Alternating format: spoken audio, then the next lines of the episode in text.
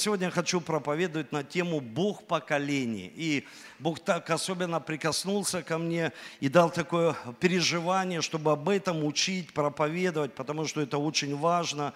Я хочу прочитать Исход 3 главу, 15 стих. Исход 3.15. И здесь говорится, еще Бог сказал Моисею, скажи израильтянам, Господь Бог ваш, Бог отцов Авраама, Бог Исаака, Бог Иакова, «А, послал меня к вам, вот мое имя навеки, так меня будут называть из поколения в поколение. Вот представляете, то есть мы знаем, что в имени сила – мы знаем, что когда ты обращаешься к имени, к человеку, ты обращаешься к его душе. И поэтому даже умные люди, они создали некие такие, написали интересные книги по коммуникации. Карнеги, обращайтесь к, людьми, к людям по имени. А это все есть в Библии. Там даже Иисус говорит, я пастор добрый и знаю вас по имени. И апостол Павел, когда пишет в посланиях своих, он говорит всегда, я обращаюсь к вам поименно, поимен. То есть он перечислял имена. То есть это была его этика поведения, это была такая, знаете, духовная этика, культура Божьего Царства. И здесь э, Бог обращается к, через Моисея, и Моисей говорит, так будут называть ну, Бога, Его имя, Бог Авраама, Исаака, Иакова. Бог поколений. И почему так? Знаете, мы можем об этом размышлять, но мы знаем, что Авраам – это человек, который был призван Богом. Он родился в очень богатой семье, в Уре Халдейском, и это было… Э, ага, да, что тут? Все тут, все. Все тут. Аминь. Можно идти. Хорошо. Смотрите, Авраам, он был призван Богом. Это был человек, э, в Библии говорится, Бог изменил его природу, его имя. Вначале был Авраам, Авраам с одной А, отец гордый, а потом он стал Авраамом с двумя А, Бог изменил его. И Авраам был очень духовным человеком. Авраам был очень таким богоискателем, он всегда искал Бога. И что делал Авраам? Он всегда строил алтари. И знаете, его жертвы показывали ну, его духовность, потому что Авраам, он не просто строил алтари, он построил семь алтарей. Он хотел достичь такого наивысшей жертвенности Авраам. И он, даже мы знаем из Священного Писания, Бог сказал ему, принеси сына своего. И он принес сына своего на жертвенник. То есть он хотел достичь пика вот этих отношений с Богом, что он слышит Бога и выполняет все, что Бог хочет от него. И это показывает нам, лично верующим, чтобы наши жертвы, вот смотрите, жертва, жертва это не только что-то принести Богу, ну, это мы всегда, когда говорим о жертве, щедрость, это человек думает, что-то мне надо отдать, что-то принести. Но самое важное, чтобы человек был жертвенным и в день субботний мог себя принести перед Богом и сказать, я приду на воскресное служение, в субботу, когда проводят в церкви служение, я приду, это моя жертвенность. Но жертва должна пойти дальше, нежели чем мы ожидаем от Бога. О чем я хочу сказать? Это говорится о том, что наша жертвенность – это не только в субботу. Ожидать от Бога. Но еще есть и понедельник, еще есть и вторник. Быть верующим в среду, оказывается, и в четверг. И не только, знаете, иногда человек что-то ожидает в субботу. Вот Бог сейчас что-то сделает такое в субботу, вот сегодня, а завтра – а в понедельник. И вот поэтому Авраам, вот этот, э, знаете, человек веры, который стал отцом для верующих, стал отцом, ну, как родоначальником конфессии, в принципе, христиан, иудаизма и ислама. Ну, если так взять из Священного Писания, если посмотреть. То есть он стал отцом. И один из переводов звучит так. Отец верных. Отец верных. Вот я часто проповедую о верности. Я люблю верность. Я люблю не таланты, а люблю верность. Когда люди верные, а таланты, они раскрываются, им можно научиться, навыки можно приобретать. Самое главное – верность, чтобы человек, и он стал отцом верных. Понимаете? То есть верный к Богу. То есть он стал таким отцом множества. То есть отцом множества верных людей, которые страстно любят Бога. И что он делал? Авраам, он строил алтари. И знаете, когда он строил алтари, один из его алтарей, это был алтарь освящения. Он построил алтарь, чтобы освещаться, чтобы все было чисто в отношениях с Богом. Потому что мы должны понимать, что Он Бог, а мы люди. И Он святой Бог, Он нравственный Бог.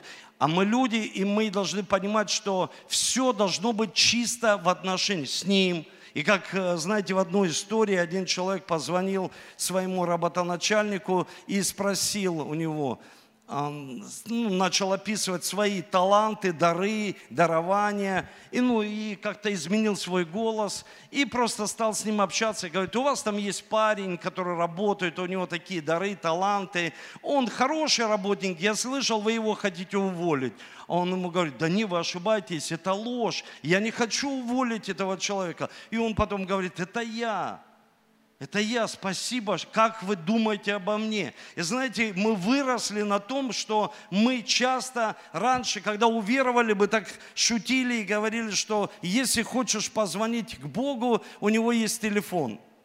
Еремия 33, 3 возови ко мне и услышу тебя. Возови, и мы так шутили, говорим, хочешь позвонить Богу? Да. Знаешь его номер? Какой? 33.3, это его номер. Возови, и он услышит. То есть, когда мы молимся Богу, это не просто молитва, тьма слов, мы что-то говорим Ему, что-то мы постоянно хотим. А мы должны понимать, вот этот алтарь освящения, мы говорим Ему, а Он отвечает нам, что нам в жизни нужно изменить. Где нам нужно измениться? Что нам нужно поменять в своей жизни? Не просто мы что-то постоянно хотим, и он как будто Дед Мороз в нашей жизни. И знаете, последняя инстанция такая, Бог, ну ответь нам. А Бог обращается к нам, и Авраам строил такой алтарь. Этот алтарь был вот именно освящение, когда я хочу знать, Бог, что тебе нравится во мне, как ты хочешь дальше ну, идти вместе со мной что ты обещал мне? И Бог ответил Аврааму.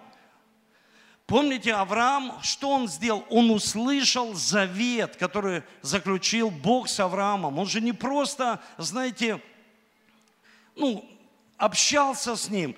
Он построил другой алтарь. Какой? Это отношение с Богом. Я часто говорю, что у людей есть религиозная активность.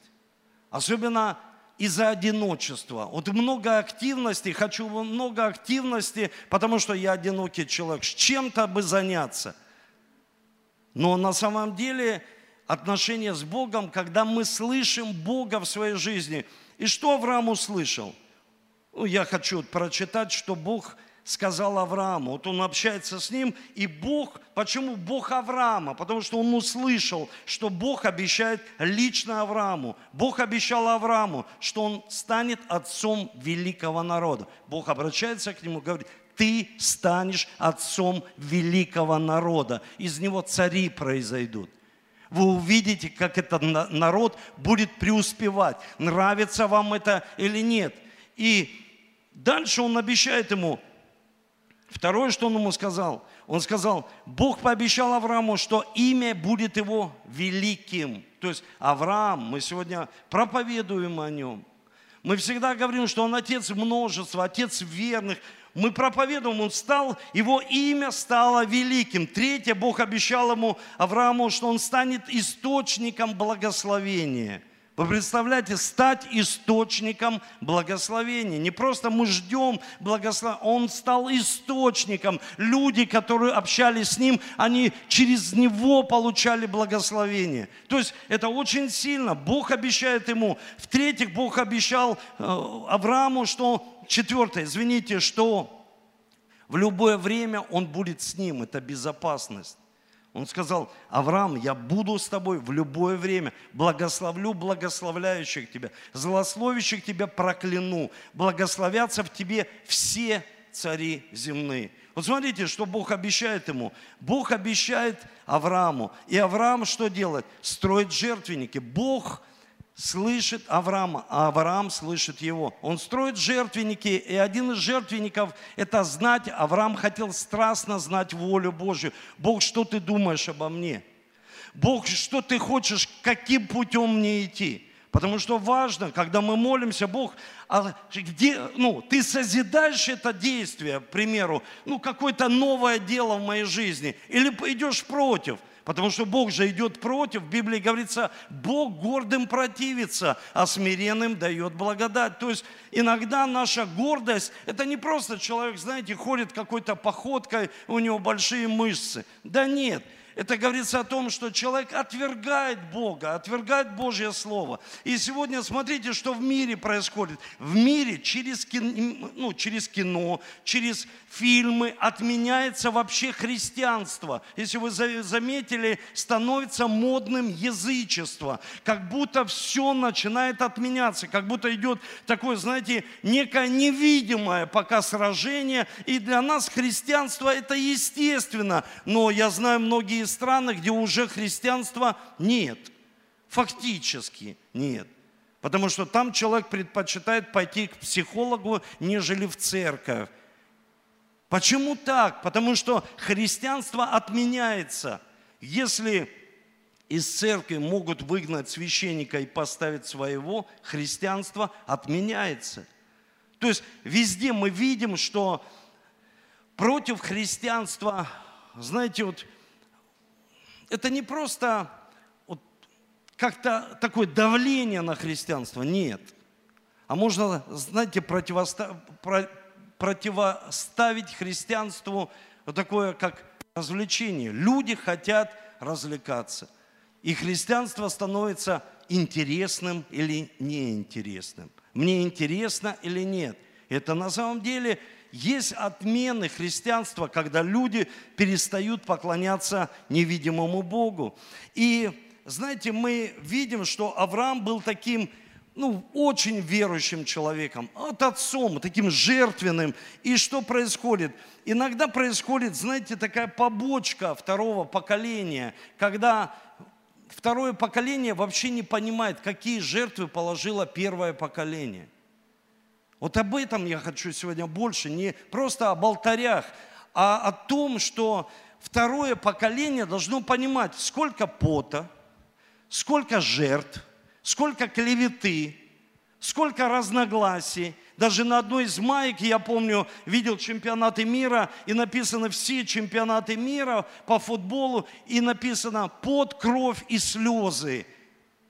Вот кто-то, Авраам это прошел, он строил эти алтари, он был уже старый в преклонных летах, и у него не было сына. То, что обещал ему Бог, он мог разочароваться и сказать, а может вообще я сам себе все это придумал, а может быть и не Бог обращался, общался со мной, может и не ему я как бы поднял все эти алтари. Почему Бог Исаака? Исаак родился сын, который все унаследовал. Смотрите, ему не нужно было что-то делать, вот, поднимать эти алтари. Ему не нужно было копать эти колодцы, которые папа копал. Он просто стал наследником. Я понимаю, мои дети живут. Они просто наследники того, что сделал я. Я наследник своих родителей, что сделали они в моей жизни. И иногда я даже не понимаю, как мама стояла несколько лет, это было 12 лет на коленях, и молилась, чтобы я стал верующим человеком. Я даже этого понять не могу. Не могу понять только тогда понимаю, когда сам начинаю проходить через это. И Исаак, смотрите, его вообще история и богословие, история, его называют пассивным очень человеком. Он любящий и пассивный человек. Любящий и пассивный, который просто вошел в наследие своего отца. Ему даже жену привели. И он сказал своему отцу, пусть будет воля твоя. Какая жена? Вот жена. Она будет твоей женой. Он говорит, хорошо. И он был как бы прообразом такого, ну, принятия, он больше принимал. Он не сражался за эти благословения, как Авраам. Он просто принимал. Принимал все, что... И в один прекрасный момент, он, когда рос, Авраама не стало, великого отца. Я сегодня ехал и тоже вспоминал, Сережа вспоминал, когда он уверовал, а я вспоминал, сколько же было мне лет, когда ушел в вечность мой отец. Мне было 32 года, когда ушел мой отец. Он ушел, в принципе, в вечность очень молодый, 54 года. И я задумался, что Исаак видел своего отца, который прожил достаточно времени, Авраам. И Исаак подумал, смотрите, у него такая, пролетела такая мысль, я буду копать колодцы, но свои. Это говорит Библия. Почему он так думал? Потому что умерла его, умер отец, умерла его мама, которая влияла на него. И у Исаака была жена, которая не очень хорошо влияла на своего мужа. Я, знаете, уверен, я на сто процентов уверен, там, где мамы включились в процесс воспитания духовного, потому что у Исаака было сильное духовное, хорошее воспитание. Он, может, закончил МТИ, он, может, э, закончил РХГ, то есть он закончил какие-то, он просто духовно был подкован, он знал все, он знал, как проходит служение, он знал, где сесть, где встать, когда деньги попросить, он знал все полностью, он сын обетования, то есть он сын обетования, он знает все.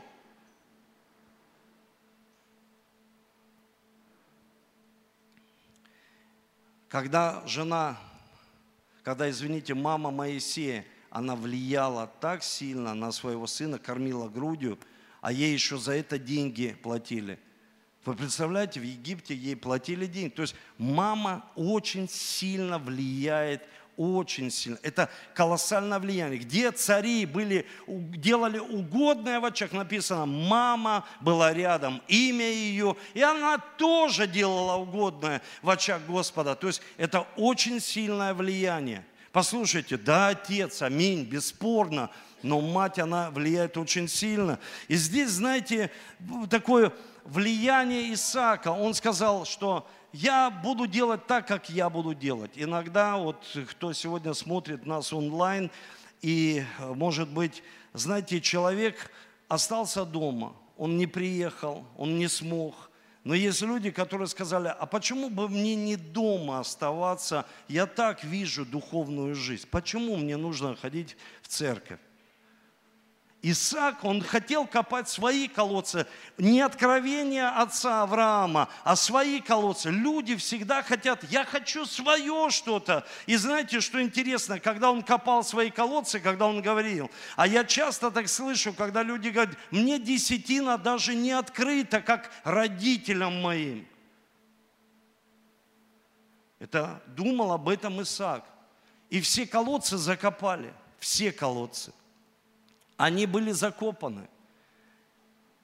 Но в один прекрасный момент Исаак и слуги его, написано, стали копать колодцы отца своего Авраама. То есть они стали копать не свои колодцы, а отца Авраама. То есть откровения моего отца. То есть какие были откровения? Это были алтари, молитвы. Это было чтение священного писания – это были алтари воли Божьей. Я хочу знать волю Божью для своей жизни. Когда мне нужно ехать, когда мне не нужно, когда мне нужно начинать какое-то дело, когда мне не нужно начинать этого дела. То есть я хочу знать волю Божью. То есть он стал поднимать те же колодцы, которые строил его отец. И что произошло? Смотрите, в Библии говорится, что Бог пообещал ему, что когда он вырыл правильный колодец, отца своего, откровения, вот эти вот настройки, которые были у отца, Знаете, я смотрю на свою маму, думаю, да это ж терпение, какое нужно было молиться столько времени на коленях за своего сына. Вот просто каждый день молиться. И точно я даже и не понимаю, насколько мне было, вот, насколько я сам не имел этого откровения. И потом, когда что-то произошло такое в моей жизни – я понял, что нужно копать эти колодцы. Их очень сложно копать. Послушайте, второе поколение верующих людей. Здесь пастор, может, кто-то приехал из учеников в церковь, которые приходят, люди, которые пришли, может быть, в первый раз и, может, не до конца понимают. Знаете, но ну, очень важно, чтобы вы услышали, что если второе поколение Исааков не начнут копать колодцы – все христианство, все, что было, церковь станет старой. Я был в такой старой церкви, я был у Янгичо, я зашел, и знаете, миллионная церковь, миллионная, вы представляете себе, миллионная церковь, город, небоскребы построены, а в церкви запах, извините меня, такой старой мертвой клетки, потому что я не увидел молодых людей, я увидел только пожилых людей. Почему? Потому что молодые люди, они хотят идти за кем-то, они говорят, ну да, да, вы идите, а мы наследники всего. Но если они не начнут копать, молодые люди, и сегодня мы будем в конце молиться за э, молодых людей, которые едут на выезд, если они не будут копать колодцы – мы потом не увидим дальше в следующих поколениях христианства, веры.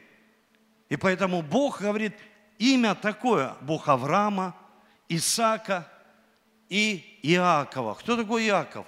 Это аферист, лжец. В Библии переводится его имя интригант. Он постоянно вел интриги, он постоянно хотел что-то завладеть, знаете чем? Не верой, не общение с Богом, а как? Своим умом. И вот поэтому Бог хочет научить, что Бог Авраама, Авраам такой духовный человек. Исаак потом понял, говорит, да-да, мне же нужно копать эти колодцы. И источник Божьего благословения будет на моей семье, на моей жизни. И потом Иаков рождается, человек, который держится за пету. И что происходит? Он держится за пету своего брата Исава. Исав вообще за ничто считает первородство. Когда я был в Израиле, ну, там второй или третий раз, я я помню, стоял с одним человеком, он мне показывает направление и говорит, вот это направление примерно на Египет, вот, ну, направление. И что-то мы с ним разговорились, и он говорит, ты знаешь, что они до сих пор не могут оправиться от того, что Бог сделал в их жизни. Это мощная цивилизация, математика, геометрия, медицина. Послушайте, Бог поразил первенцев – и они до сих пор, и насколько важно первородство. И Исав говорит, да, для меня это ничто. А Иаков, хотя был хитрый, такой, знаете, лжец и аферист, но он знал, что первородство, оно что-то стоит. И он говорит, может, продашь мне за тарелку супа, может, отдашь, потому что он знал, что первородство очень важно. И его брат старший сказал, да забери, это ничто для меня. И он забрал это первородство себе. И что произошло? Ему нужно было убежать на 21 год. Знаете, что в жизни человек посеет, то он и пожнет. Если он обманывал и думал, что я своим умом все это сделаю, есть люди, они такие хитрецы, даже в церкви, в Евангелии, с Богом, они думают, что они умнее всех.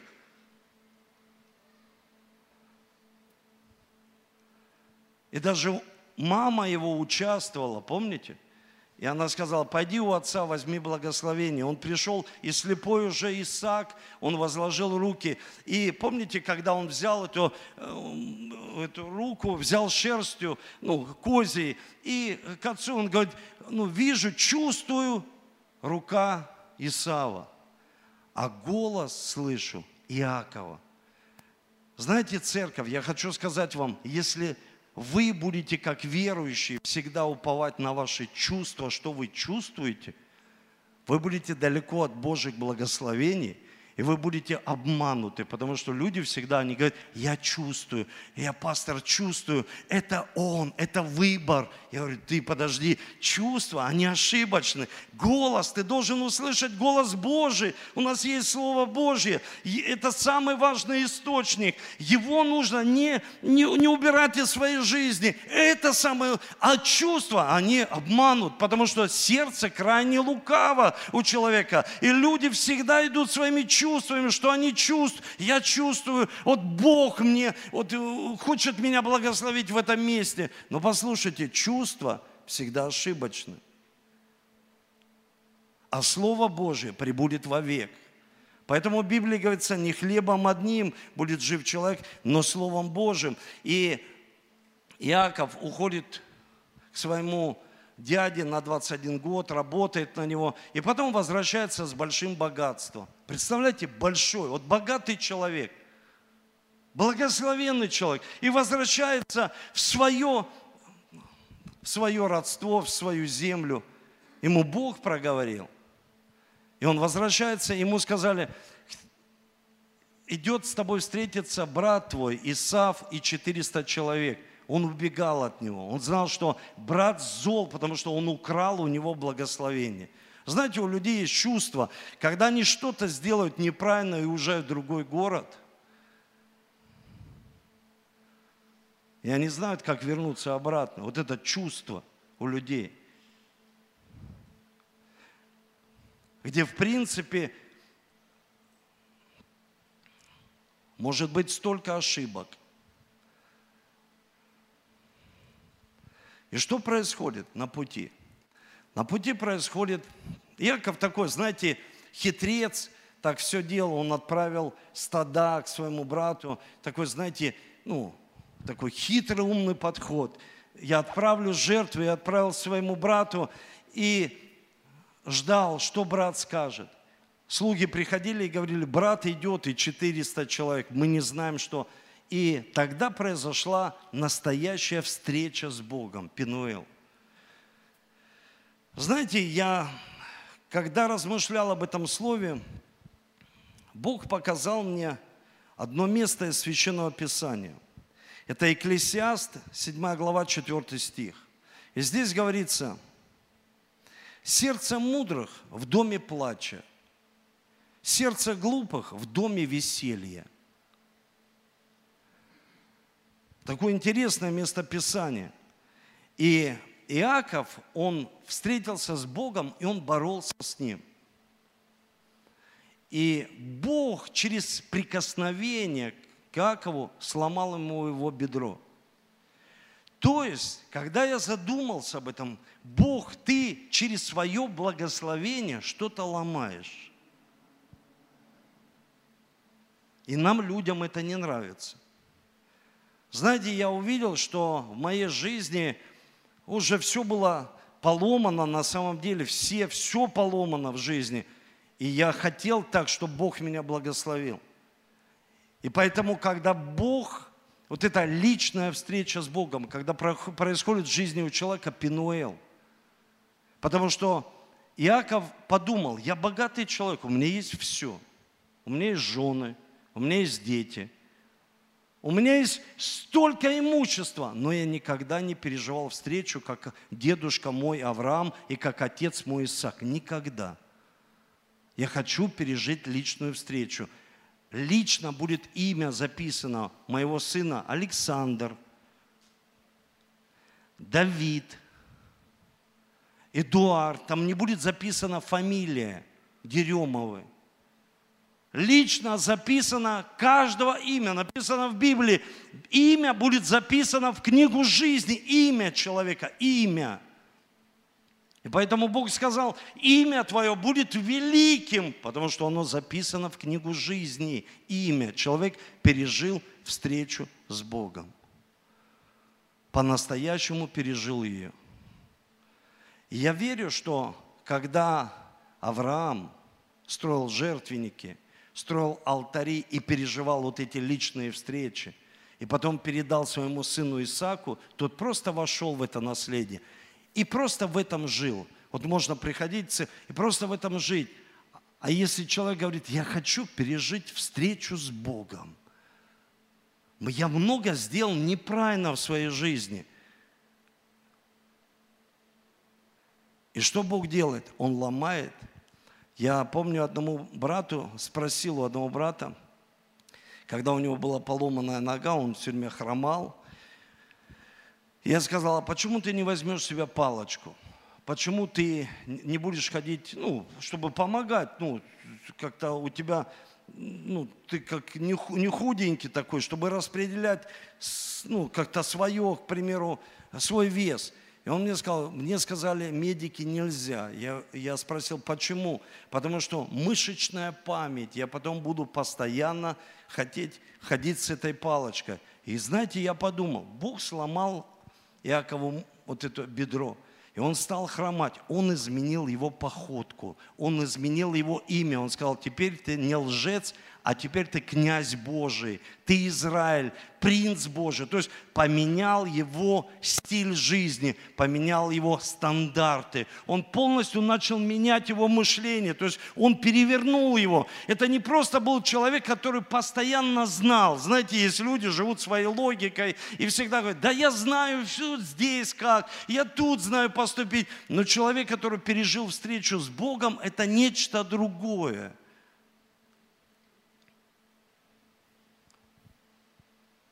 Это когда ты можешь просто закрыться в комнате с Богом, радоваться, плакать, потому что тебе нравится Его Божье присутствие.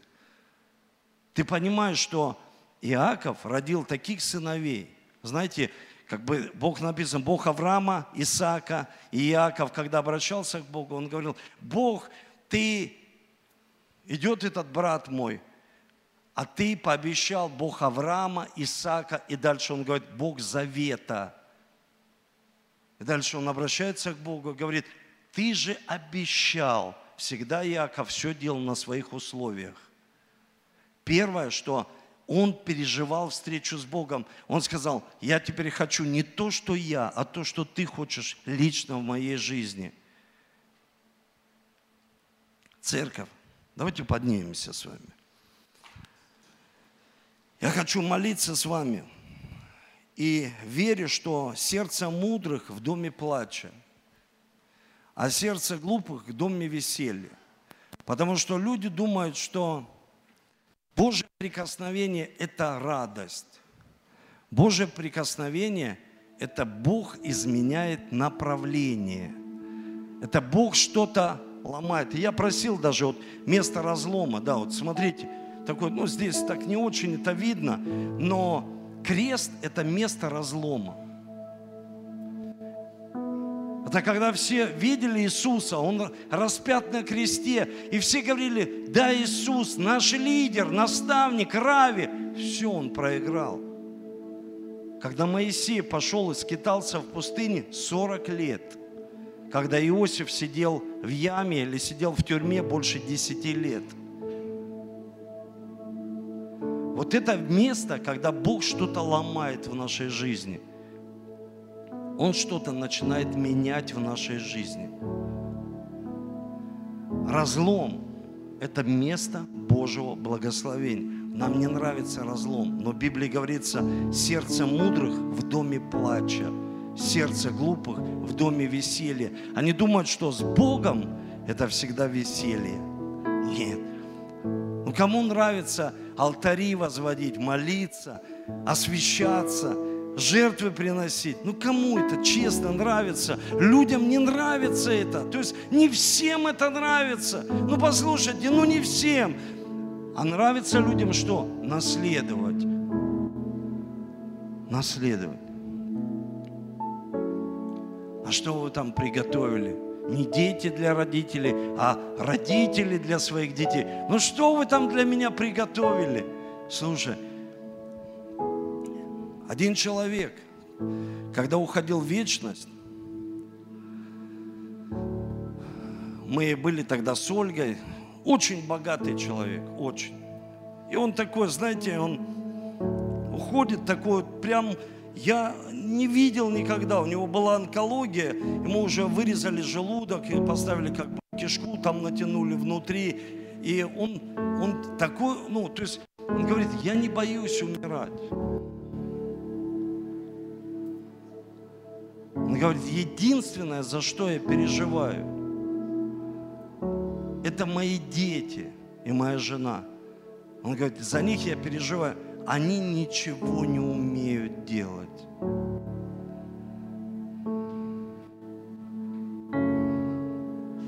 Они ничего не умеют делать. Когда я вижу, что мои дети, они трудятся, работают, сами зарабатывают. Давид мне говорит, как сын, говорит, нет, нет, папа, тут не надо мне давать, я сам. Я вижу, что возводятся вот эти алтари, потому что человек может быть, быть супер молитвенником. Я вижу, как Валерия, ну то есть такие, знаете, кардинальные изменения в жизни. Почему? Потому что они растут. Они не просто наследуют. Это важно. Быть не независимыми, а самостоятельными. Он говорит, когда ты будешь проповедовать имя Бога Отца, Бога, извините, Авраама, Исаака, Якова, он, он сказал, это имя Бога, Бога поколений. Потому что так и будет происходить в поколениях. Кто-то строит, а кто-то наследует. Но потом главное, чтобы у них включилось.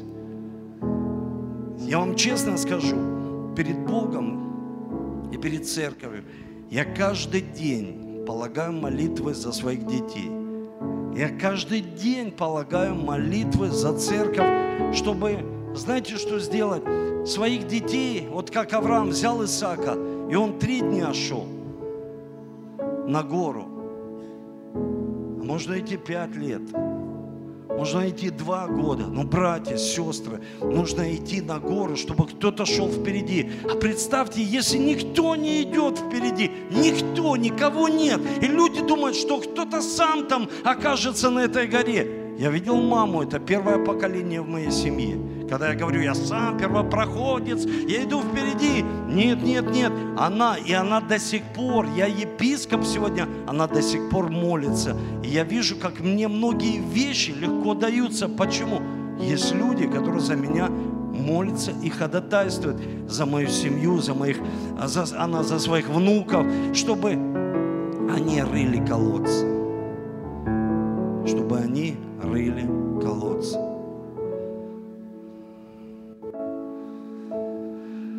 Я хочу помолиться сейчас за служение молодежных, кто едет на выезд, можно вот сюда вперед, чтобы вы вышли и будем потом совершать святое причастие. Сюда вперед. Давайте быстрее, кто едет на выезд.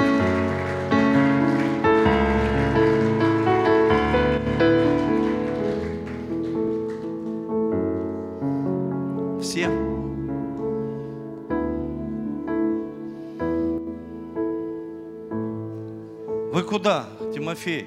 Сюда идите. Копать будете колодцы сейчас.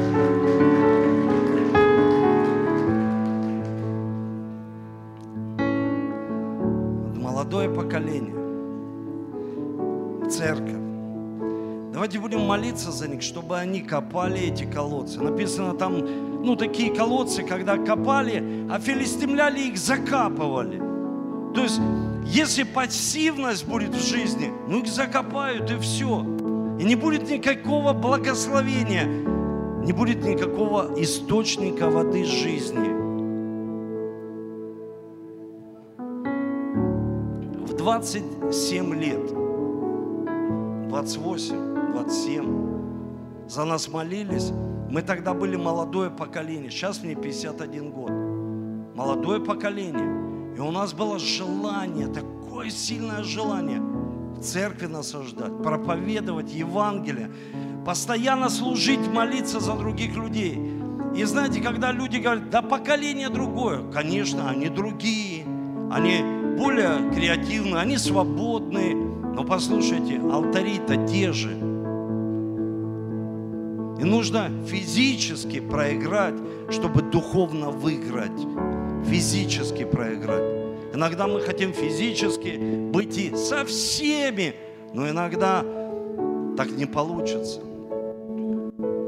Кто-то сегодня смеется над Библией, а мы говорим, нет, нет, не смейтесь над Библией. Это книга жизни, это слово, которое Бог дает лично нам. То есть не смейтесь. Или, к примеру, вы берете консультации у людей, которые уже три-два раза развелись, у них браки разрушились, а люди в интернете консультируются. И я смотрю за христианами и говорю, вы что, вы что, как будто, ну, проснитесь. У вас есть источники слова, которое не обманет вас.